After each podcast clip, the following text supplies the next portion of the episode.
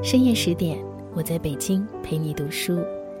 今天的你过得好吗，我的朋友？欢迎来到十点读书。今天我陪你读的是作家苏欣的文章，名字是《如果有天使，就是你低头读书的模样》。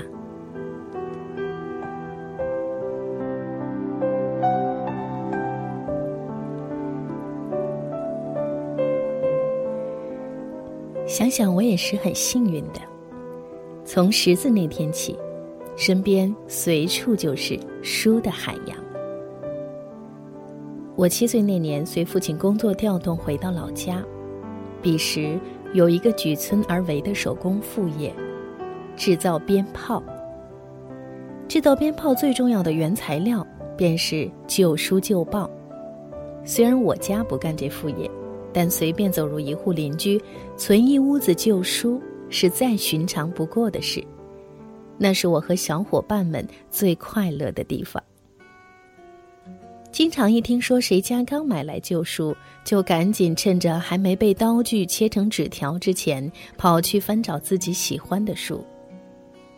那些旧书大多是从废品站称重买来，全都脏不拉几的。每次翻完一个书堆。我几乎都和从土里扒出来的差不多。大人们偶尔也会帮着翻，因为我们每本书付的钱购买几本旧书。那时我年龄尚小，最喜欢看小人书，就是从这些旧书堆里找到过几本《红楼梦》的小人书，有鸳鸯拒婚、黛玉葬花、宝钗出嫁、湘云醉酒。断断续续看了几个故事，很是着迷。恰好父亲给我买回一套《红楼梦》，就着这些图文并茂的小人书，我没有感觉一丝枯燥的看完了人生中第一套名著。虽是囫囵吞枣，但非常喜欢那些故事。上初中时，已经能背下里面的好多诗词。或许，我就是从那时。爱上的文字吧，我的小脑里一直都刻着宝玉、黛玉、宝钗、凤姐的模样。当电视剧《红楼梦》播出的时候，我总要翻开记忆中对照一番。读初中二年级时，一次我和语文老师谈起《红楼梦》，对于大观园中那些人物的故事，我如数家珍。着实让老师吃惊不小。还记得有位爱读书的大哥哥，当时不过十六七岁，也经常活跃在我们的淘宝队伍当中。后来他考上大学，毕业后留在大城市成家立业，听说混得很不错。我老家颇有几位这样的人物，上大学出去的，当兵出去的。都是我曾经的陶友。读书可以改变命运，虽然我长大后才懂得的道理，但在我很小的时候，身边就有很多人在践行。我的舅舅也是位爱书人，老三届的毕业生，因无缘参加高考，留在了农村务农。我小时候住在姥姥家，经常去舅舅那儿看书。听母亲说，当年选村长时，舅舅就因为肚里的墨水而全票通过。他当了二三十年的村长，六十岁的时候，按照国家政策享受了退休待遇。说起来，舅舅也算是因读书而改变了命运吧。要知道，在农村有一份退休金是何等令人艳羡的事。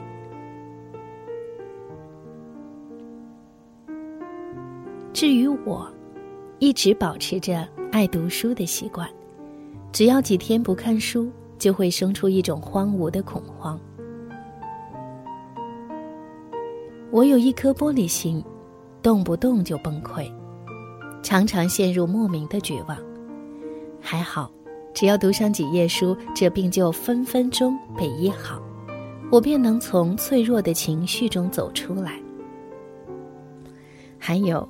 我的急脾气早已被文字消弭，无论在多么喧嚣的地方，我都能屏蔽身边的声音，静静的看书或者写字，仿佛世界只有我自己。就连从小嫌我闹腾的弟弟，都说我现在沉静的像个大家闺秀。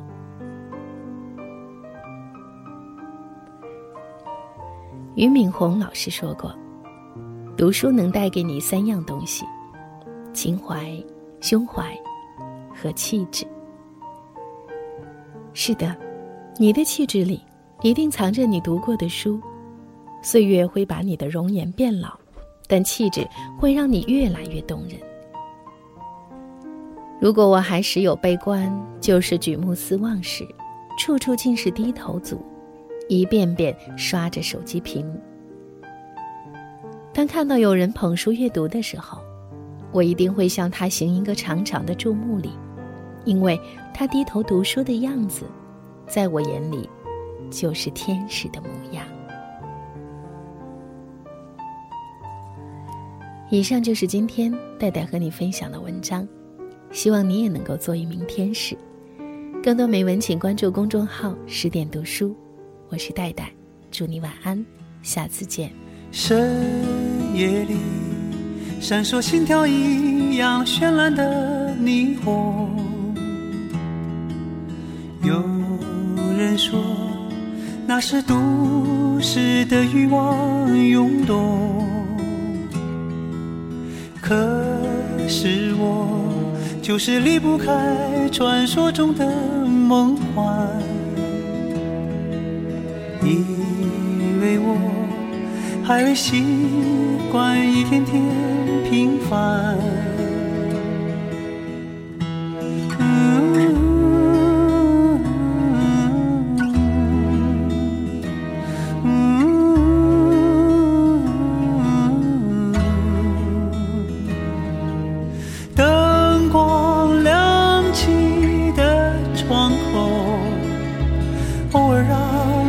幻想有一个温柔呼啸而过的警车，是夜晚最寻常的一幕，就在不远处，是我最初来到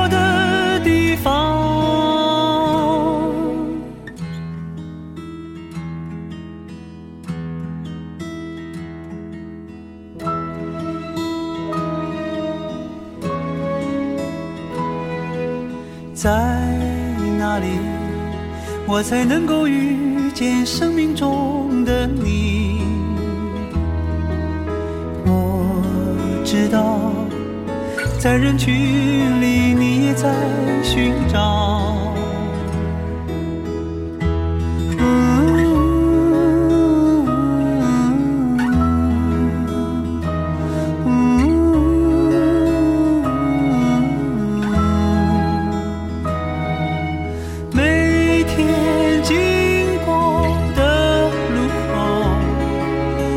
知道你是否经过了没有？幻想相遇的时候，感慨我们等待了很久，你为我停留。人来人往，时间在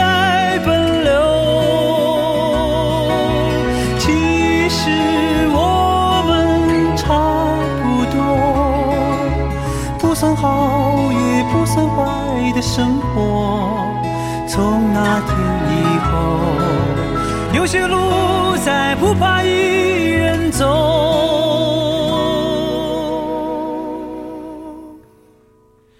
有人说，爱是疲惫生活的英雄梦想。